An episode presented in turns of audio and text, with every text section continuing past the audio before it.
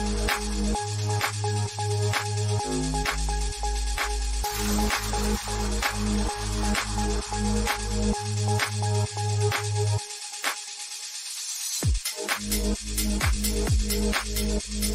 back.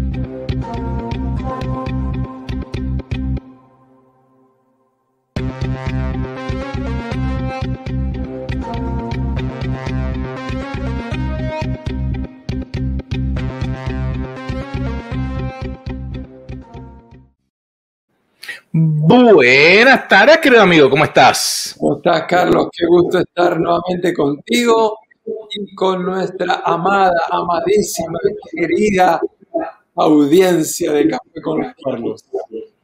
Así mismo, ha sido una semana más, pero este, aquí en los Estados Unidos, este último domingo fue Día de los Padres.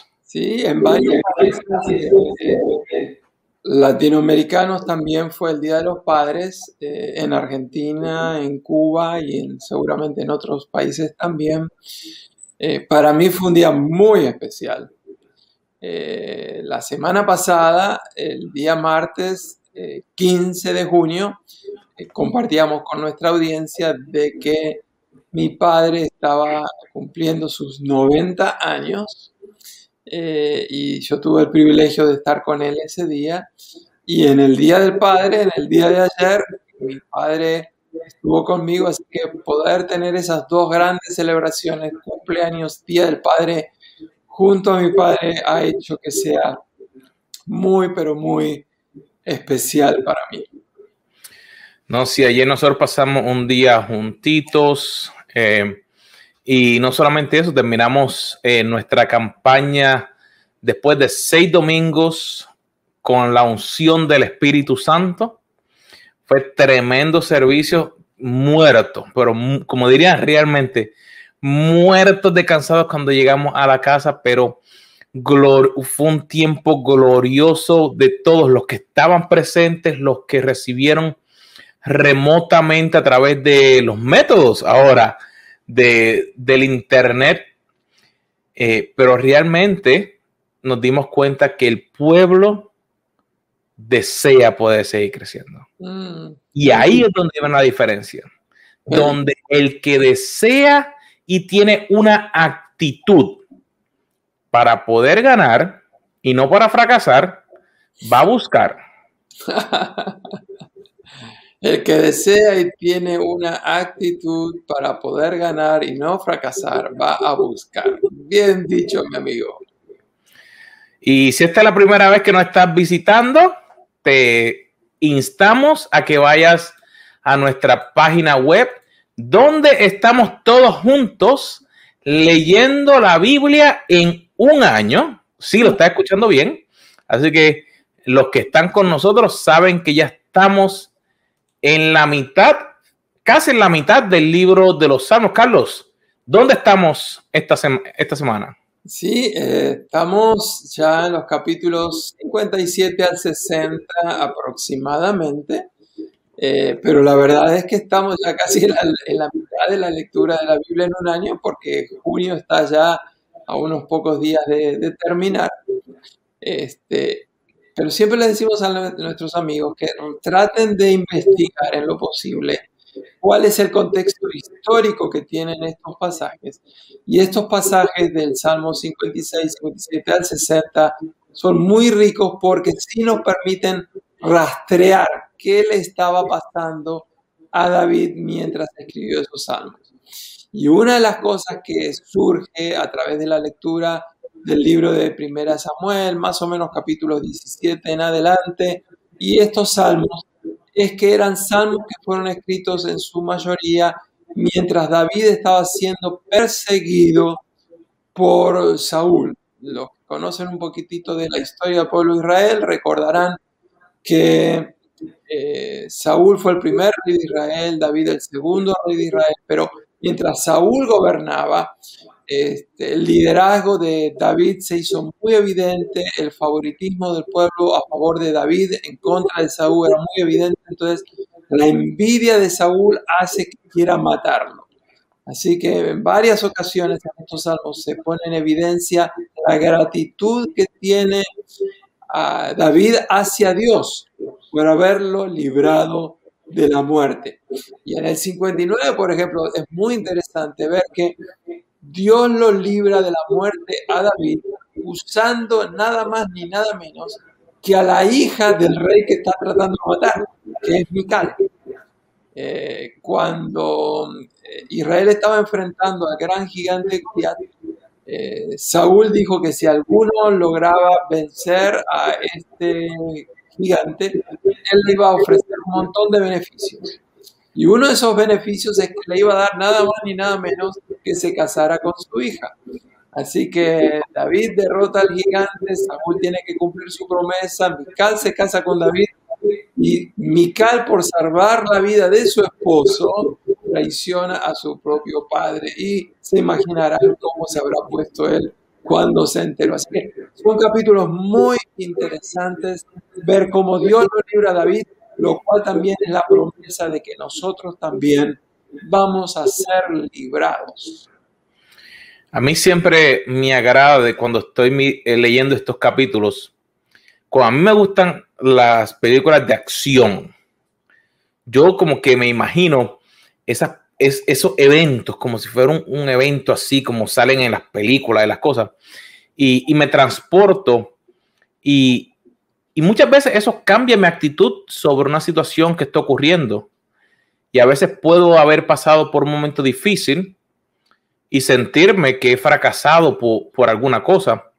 Y cuando leo la Biblia, y entonces cambia mi perspectiva, cambia mi actitud y ya no pienso que estoy fracasado, mm. sino que estoy migrando hacia un nuevo futuro.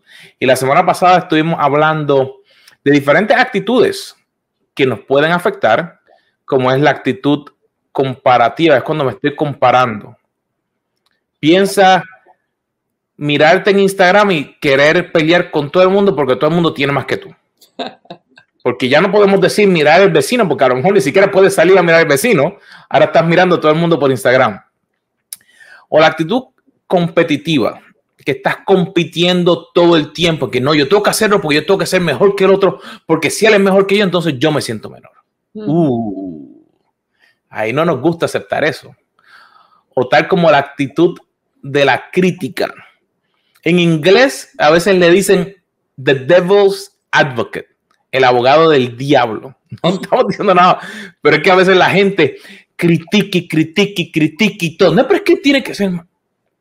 Y yo te confieso que a veces esa me toca a mí y yo tengo que eh, agarrarla. También hablamos de la actitud egoísta. Y que a veces pensamos que el egoísmo solamente es el que se cree mucho, pero también el que se cree poco porque toma una actitud de víctima. Y el último punto que hablamos la semana pasada fue una actitud vengativa. Hmm. a veces cuando alguien nos hace algo o pensamos que alguien nos hace algo, siempre queremos vengarnos. Y si no viste el programa la semana pasada, te recomendamos que antes de que siga este, que vayas al programa la semana pasada porque te va a hablar de una manera muy especial y sabemos que te ha de ayudar. Pero el día de Carlos, entonces, ¿qué, qué, vamos a tratar hoy? Vamos a hablar de dos otras actitudes que si nosotros permitimos que tengan espacio en nuestra vida, nos van a continuar llevando al fracaso. Ya con las cinco anteriores, vamos rumbo al fracaso directo. Vamos a ser los campeones, pero del fracaso. Pero si encima le sumamos algunas de estas dos actitudes que vamos a hablar hoy, definitivamente vamos por mal camino. Y la primera de estas dos... Déjame sacar libreta. A ver, a ver. saca libreta, saca página nueva para que tomen nota. Tienes que tomar nota, ¿ok? Ay, señor. Eh, es que la verdad, la verdad, la verdad es que estas dos actitudes de hoy son tan populares, están tan arraigadas en nuestra cultura que Dios quiera que hoy se nos haga la luz para que podamos decir, no voy a permitir ninguna que estas dos actitudes reinen sobre mí. Y la primera es, ¿están listos? A la una, a las dos y a las tres. La primera actitud que tenemos que derrotar, eliminar en nuestra vida es la actitud de vivir siendo personas mediocres. La mediocridad conduce al fracaso. Y eso lo podemos ver en todas las áreas de la vida. Eh, el, el líder cristiano Lucas Márquez dijo una vez que nosotros hemos tapado la mediocridad con la acción del Espíritu Santo. La manera en que a mí me gusta decirlo es bastante similar, pero a mí me, me gusta decir que nosotros hemos justificado nuestra mediocridad, hemos tolerado nuestra mediocridad y la hemos disfrazado con la unción, la llenura del Espíritu Santo. Como que al fin de cuentas lo que importa es la obra del Espíritu y si no me quedó tan bien a mí, no hay problema porque el Espíritu Santo lo arregla todo. Espérate, espérate, espérate. dale rewind al cassette, como dicen en Puerto Rico. Eh, ¿cómo, es eso? Porque ese me llama la atención. Entonces, estamos hablando de que dentro y fuera, a veces entonces ponemos de excusa de que, ah, pues si no me salió bien, es porque lo que importa es lo que, lo que Dios quería hacer. Lo que Dios quiera. Eh, tú mencionaste Rewind el cassette, hablabas de Puerto Rico. Yo nunca me voy a olvidar. Eh, de esto ya probablemente unos 15, 20 años atrás. Estaba eh, en una campaña precisamente en la primera iglesia autista de Carolina, Puerto Rico, y en uno de los días estábamos dando vueltas por la isla y en, un, eh, en una parada esas donde uno paga para continuar por la carretera, peaje, eh, había una persona haciéndonos señal de que quería transportación, así que lo, dejamos subir a nuestra camioneta. Y nunca me voy a olvidar, este, le estábamos hablando, que estábamos en plena Semana Santa, y dice, oh, sí, sí, en mi iglesia también eh, tenemos eh, actividades de Semana Santa, y entonces me presentaron, me dice, aquí está el predicador nuestro. Ah, me dice, no, no, no, en mi iglesia no tenemos predicadores más, en nuestra iglesia nunca sabemos quién va a predicar, nunca sabemos quién va a cantar, porque todo depende de lo que el Espíritu Santo quiera hacer en ese día. Este, y, y nos miramos entre todos como diciendo, Quiere decir que no había luz, nadie se preparaba, nadie practicaba las canciones, nadie ensayaba, nadie estudiaba, total, eh, lo justificaba con la guía del Espíritu Santo. Eh, y podríamos dar un montón de otros ejemplos, este, pero lo vamos a dejar por ahí. No, mira, es que, es que, no puedo, no, no me acordaste que una vez yo, yo iba a tomar un examen y no había estudiado nada. Lo había dejado todo para último momento. Y me quise ir para el culto. Voy a darle el primado a Dios. Así que te podrás imaginar que ocurrió el otro día. Esperando. El examen, esperando que Dios Esperando de que hubiera un milagro. No estoy diciendo que Dios no pueda hacer eh, cosas. Por ejemplo, como te puedo hablar de otros momentos en los cuales yo estudié durísimo y fracasé también. Pero hubieron otros momentos que estudié durísimo y Dios me ayudó en lo que me faltaba. Pero no significa que no tomé mi parte. Y cuando hablaste de que tapamos nuestra mediocridad con de que el Espíritu, imagínate que, que el Espíritu Santo es una persona y que yo le fuera a decir, te lo voy a poner más fácil. Imagínate que le dijera a tu esposa que es por culpa de ella que no pudiste hacer las cosas. ¿Qué ocurre? Tú no quieres saber lo que ocurre. Las ollas van a salir volando. No, no, no, no, no le podemos. Tenemos que asumir la responsabilidad. Eh, yo creo que la relación de sociedad que hay entre nosotros y Dios implica que si Dios nos capacitó, si Dios nos dio talento, si Dios nos dio una mente para que la usemos, dones espirituales para que los compartamos, que eso implica que Dios quiere que usemos lo que Él nos dio. Si te dio inteligencia, úsala, te dio talento, dones, capacidades, recursos financieros, úsalos. Así que Dios va a hacer lo que nosotros no podemos hacer. Pero Dios quiere que hagamos lo que nosotros sí podemos hacer y fuimos dotados para hacer. El problema es con la mediocridad es cuando Dios nos dio una capacidad para hacer algo, pero por negligentes no nos preparamos, no practicamos, no estudiamos, eh, no ensayamos. Eh, ese tipo de sociedad no funciona. Yo no tengo la menor duda de que Dios es extraordinariamente poderoso, glorioso, grandioso. Y Él va a ser mucho más allá de lo que yo aún imagino. Pero Dios no va a justificar mi irresponsabilidad. Y, uno de los versículos que a mí más mm, siempre me ha llamado la atención está en el libro de Éxodo, capítulo 31. Dice, el Señor habló con Moisés y le dijo, toma en cuenta que he escogido a Bezalel, hijo de Uri y nieto de Hur, de la tribu Judá, y lo he llenado del Espíritu de Dios, de sabiduría e inteligencia y capacidad creativa para hacer trabajos artísticos de oro, plata y bronce, y para cortar y engastar piedras preciosas para hacer tallados de madera y para realizar toda clase de artesanía. Tú me vas a querer decir a mí que Dios no sabe la capacidad que nos ha dado. Eh, y yo creo que hay un ejemplo acá muy, muy concreto. Eh, tú y yo somos amigos ya por muchos años y conocemos nuestras áreas fuertes, nuestras áreas débiles. Yo conozco que una de las áreas fuertes con las cuales Dios te ha dotado es tu capacidad creativa, tu, tu facilidad para manejar el tema de la tecnología.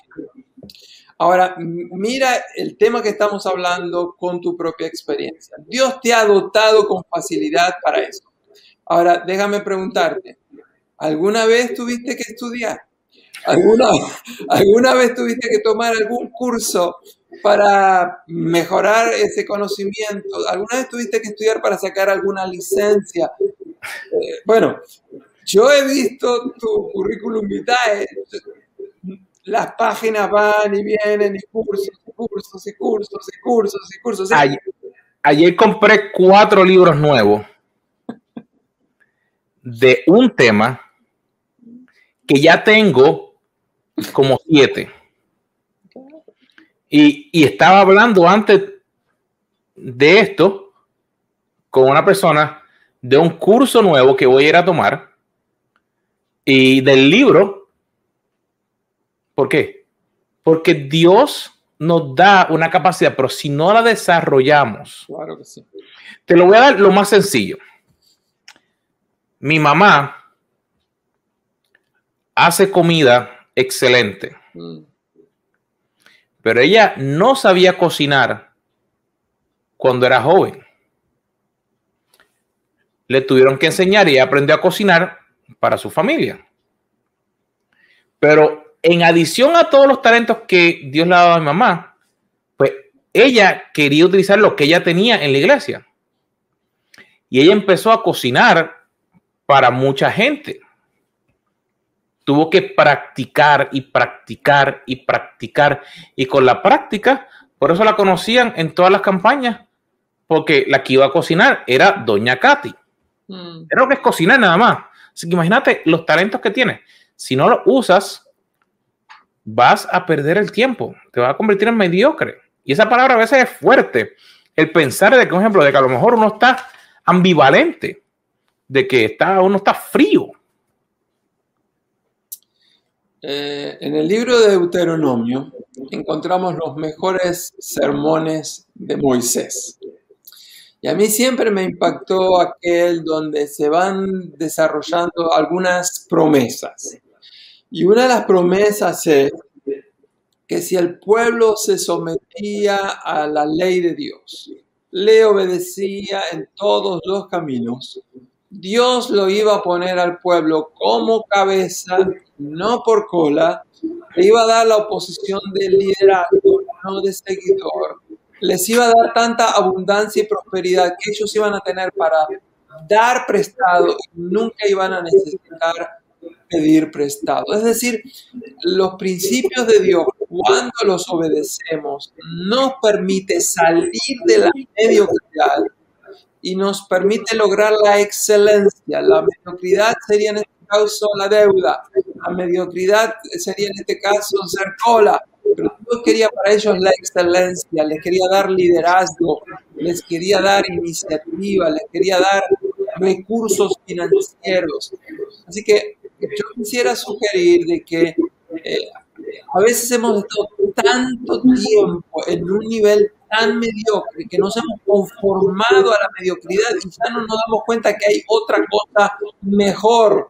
Dios tiene mejores planes para tu vida y Dios quiere que rompas, le digas no a la mediocridad. Esa mediocridad se manifiesta de diferentes maneras. Por ejemplo, se manifiesta con aquellos que dicen que son escritores, pero no tienen la disciplina de escribir cada día. Yo nunca me voy a olvidar, hoy, estamos hablando de Puerto Rico, así que tengo otra anécdota de Puerto Rico. Estábamos en el seminario evangélico de Puerto Rico visitando junto a mi esposa y estábamos visitando al que en aquel momento era el presidente de esa famosa institución de educación teológica, el doctor Samuel Pagán. Así que tuvimos un excelente almuerzo vegetariano aquel día, lo disfrutamos mucho y cuando estábamos terminando le pregunté al doctor Pagán, digo, ¿cuál es su plan para esta tarde? dice, bueno, todos los días de una a dos de la tarde yo tomo una hora para escribir mis libros. Y él, él tenía mucha razón, era escribir su libro, porque cualquiera que conoce un poquitito de lo que es la teología latinoamericana sabe que el doctor Pagán ha escrito muchísimo Él rompió la mediocridad. Él dispuso tener una rutina diaria, de lunes a viernes, de una a dos, pase lo que pase, él se dedicaba a escribir. Así que la, mediocridad tiene ese tipo de elementos. Es indisciplinada. La mediocridad es aquel que está haciendo una comida, sabe que la comida para que sea bien tiene que tener 8, 9 ingredientes. En la casa nada más tiene 4 o 5. Y dice, no, no tengo ganas de salir a comprar los otros. Así que voy a cocinar con lo que tengo. No porque no tiene el recurso económico para ir, sino porque no tiene ganas de salir a buscar. La comida sale, pero sale mediocre. Él le pudo haber dado mejor sabor, pero se conformó con menos de lo mejor. Así que hay diferentes formas de describir la mediocridad y espero que ni tú ni yo tengamos ninguna de esas formas. Ay, mi amigo, realmente a veces uno, uno se da cuenta de que aunque uno no quisiera, estas cositas a veces le llegan a la vida de uno. Eh, y lo, lo, más lindo no es hablar de ello, sino es darnos cuenta cuando Dios ilumina a nosotros. Como tú dices ahí de, de uno salir a comprar los ingredientes, eh, hay veces que a uno no, le gustaría salir, pero unas buenas habichuelitas coloradas sin un buen sazón no quedan bien. Así que si tienes salsa nada más y no tienes sazón, no tienes sofrito, no tienes un jamoncito, tengo hambre. Yo acabo de comer una extraordinaria pascualina que mi esposa me hizo. Eh, es como una especie de empanada redonda del tamaño de una pizza, rellena de queso, jamón, cebollita. Mm, mm. espectacular. Así que me alegro que yo no tengo el hambre que tú tienes. Ay, mi hermano. La segunda cualidad o actitud que nos lleva al fracaso es una que a mí me pone de hormiga brava. es la impuntualidad. Y yo lo tuve que aprender. Mm.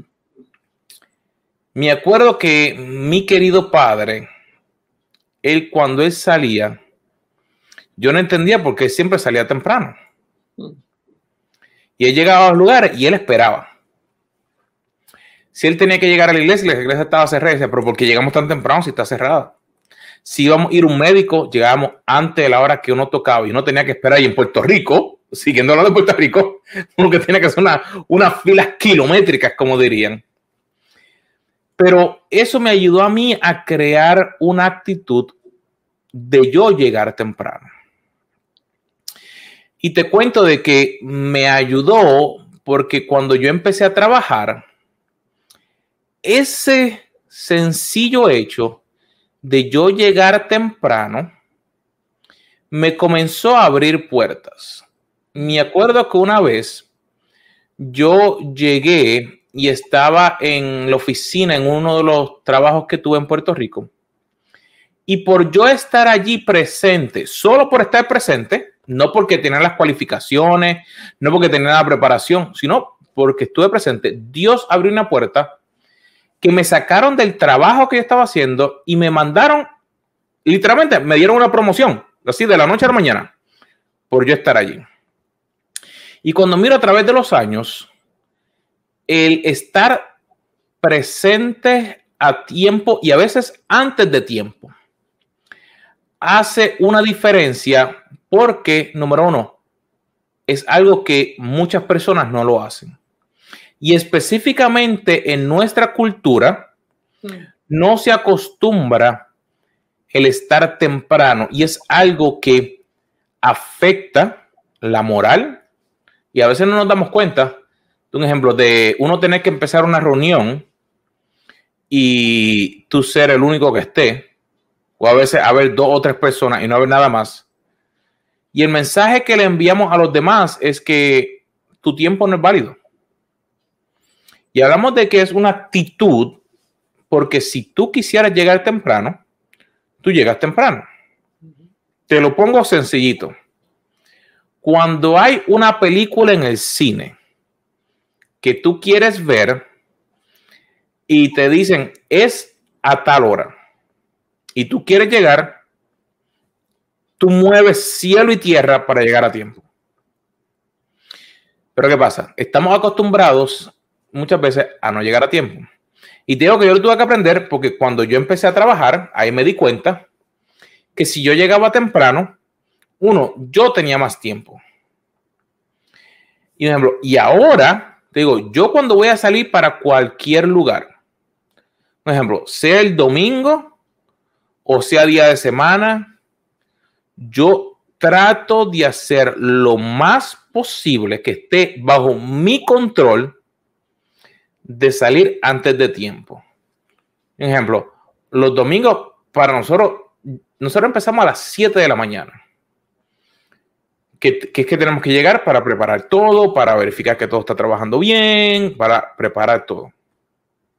Mira, yo me estoy levantando. Tú dijiste, que, tú dijiste que el domingo terminaron tarde. ¿A qué hora terminaron este domingo a la noche? Más o menos como a las 9 de la noche. Quiere decir que empiezan a las 7 de la mañana, terminan a las 9 de la noche. No, mira, solamente para... No, no, paramos, por ejemplo, eh, el equipo, por ejemplo, el equipo, pues llega a las 7, por ejemplo, que si los músicos, que se verifica el sonido, prender todas las computadoras, prender todas las cosas, probar. Eh, como era el Día de los Padres, había que preparar cosas, todo ese tipo de cosas. Y pues tenemos tres servicios. Así que terminamos a eso de la más o menos como una y media, dos de la tarde. Nos fuimos a, comer y entonces volvimos y a las cinco volvimos a empezar porque el servicio iba a empezar a las seis. Claro. Eh, ejemplo, yo, a mí no me importa quién llegue o no. Si, si mi horario, sea en la iglesia, sea en el trabajo, sea que tengo que ir a coger un avión, sea que tengo que en el carro, yo salgo temprano. Porque no me gusta. Yo me di cuenta, por ejemplo, yo puedo ser más productivo, pero ¿qué ocurre? Como estamos acostumbrados, no nos damos cuenta que eso nos ha puesto como si dijera una etiqueta. Se hizo una encuesta y le preguntaron a personas que hablan inglés qué era una de las cosas que más le importaba la respuesta fue la puntualidad. Fue lo primero, la puntualidad. Y como dicen, a veces se utiliza la hora americana. No, no, hora americana, es hora. Si es a las 8 de la mañana, es a las 8 de la mañana. Si yo le, si yo le digo a alguien, yo necesito que tú me busques a las 5 de la mañana. Yo espero que esa persona no más tarde de las 5 de la mañana esté ahí. Y tengo una persona que por muchos años es la que cuando he viajado nos busca en la casa. Y esa persona, cuando yo le digo, yo necesito que me busques a las 5, literalmente a las 4 y 45, yo estoy recibiendo un mensaje de texto, estoy en la puerta. Literalmente. ¿Y eso qué hizo? Eso hizo una relación de que esta persona valora mi tiempo y yo puedo depender de ella para el trabajo. Mm. En cambio, cuando otra persona me dice, ah, yo voy a estar allá, lo hacemos, y llega 15, 20, media hora tarde, lo que me dice es que no valora mi tiempo. Y cuando ocurre en una oficina o en un grupo, significa que tú no valoras el tiempo del grupo. Así que queremos que, que pienses si de las seis que compartimos la semana pasada, o de estas dos que compartimos hoy, pueden ser actitudes que has aprendido, porque muchas veces esto es aprendido de otras personas y como nadie te ha dicho nada, nadie te ha enseñado algo diferente, pues, ah, vamos a dejar, como dijo Carlos, ah, que el espíritu lo haga. Mira, no estamos diciendo que cuando Dios quiere trabajar con las personas, Él toma el control pero no significa ser irresponsable de nosotros planificar. ejemplo, cuando nosotros hemos salido a trabajar y administrar, hay momentos en que se dice se va a empezar a tal hora. Y hay momentos en que Dios toma el control y hay necesidad. Se toma necesidad. Pero yo me acuerdo de una vez hubo un servicio que hubo que parar a las 12 porque si no se paraba, iba a haber problemas. Y Dios no es ridículo, Dios no es loco. Así que, mira, todo se hizo y antes de las 12 se terminó. Y mira, se continuó después. Así que tenemos que aprender a ser responsables y no mediocres, ser puntuales, no impuntuales. Y darnos cuenta que Dios quiere hacer cambio en nuestras vidas. Así que tenemos que darnos cuenta de eso. Tú sabes que una vez se hizo un estudio en varios países diferentes sobre cuáles eran los valores que tenían las personas que buscaban el éxito. Se hizo en países eh, latinoamericanos y también en países eh, europeos y del norte eh, de América, incluyendo Canadá y los Estados Unidos. Lo interesante fue que en Europa, Canadá y en Estados Unidos, los tres valores que se destacaron como primordiales para poder obtener éxito era, primero, limpieza, segundo, orden, tercero, puntualidad. Esa misma encuesta se hizo en los países latinoamericanos y como tú te podrás imaginar, ninguna de esas tres, ni limpieza, ni orden, ni puntualidad, se destacaron como lo más importante para la gente que estaba buscando el éxito. La verdad es que eh, no podemos generalizar porque aún dentro de un país, aún en los Estados Unidos, aún en Canadá, aún en Europa, hay lugares donde hay desorden, donde hay suciedad y hay gente impuntual. Eh, el estudio estaba hablando en términos generales, principios. Eh, yo siempre me quedo contento de saber de que aún en Latinoamérica hay excepciones a la regla. Por ejemplo, eh, yo he tenido el privilegio de conocer San Miguel de Allende en México o de conocer la ciudad de Antigua, Antigua en Guatemala, en lo cual era anteriormente la, la capital. Y tú vas caminando, hay tanta limpieza y tú puedes colocar tu basura, eh, no la tienes que cargar contigo por, cinco cuadras, cinco bloques, porque hay periódicamente lugares para colocar la basura. Así que eh, no podemos justificar, bueno, pero los latinos somos así. No, no, no, no, no, Eso de los latinos somos así es otra manera de justificar nuestra impuntualidad, nuestra irresponsabilidad. Yo tengo una historia, así como tú tendrás varias también, sobre este tema de la puntualidad. Había llegado por primera vez a una ciudad para trabajar con un grupo de iglesias y líderes. Yo no los conocía a ellos, ellos no me conocían a mí.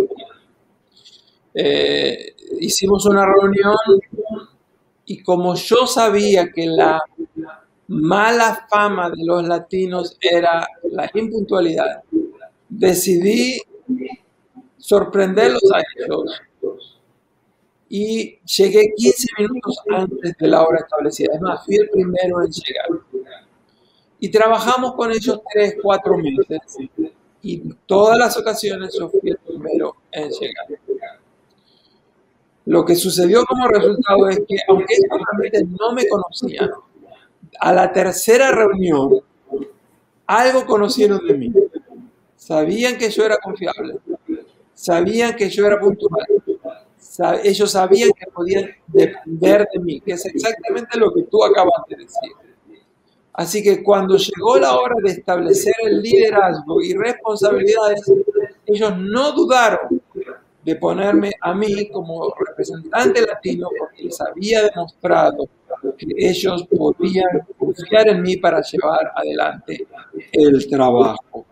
Así que mientras que la impuntualidad y la mediocridad nos conducen al fracaso, la puntualidad y la excelencia nos conducen al éxito. Así mismo, así queridos amigos, toma el tiempo para que te des cuenta y cuando nosotros hacemos estos programas, nosotros nos ponemos a, pensar en qué áreas nosotros tenemos que seguir cambiando. Yo te digo, yo pudiera llegar tarde y hay momentos en que tengo que llegar tarde porque no es mi opción, porque estuvo fuera de mi control. Eh, se extendió una reunión, si se extendió, yo trato de mandar un mensaje eh, de poder hacer lo correcto para no ser mediocre, de, de dar un poco más de mí. Pero cada uno tenemos que seguir día a día buscando para poder honrar a Dios y que el propósito que Él tiene en nuestra vida. Acuérdate, el propósito de Dios no es solo dentro de las cuatro paredes, porque si te has dado cuenta, la iglesia ha seguido creciendo sin estar dentro de las cuatro paredes durante este 2020, el pasado 2020. Así que tus talentos, tus dones, Dios te los dio para utilizarlos para bendecir el cuerpo, para bendecir a todos los que están a tu alrededor y te ha dado capacidades.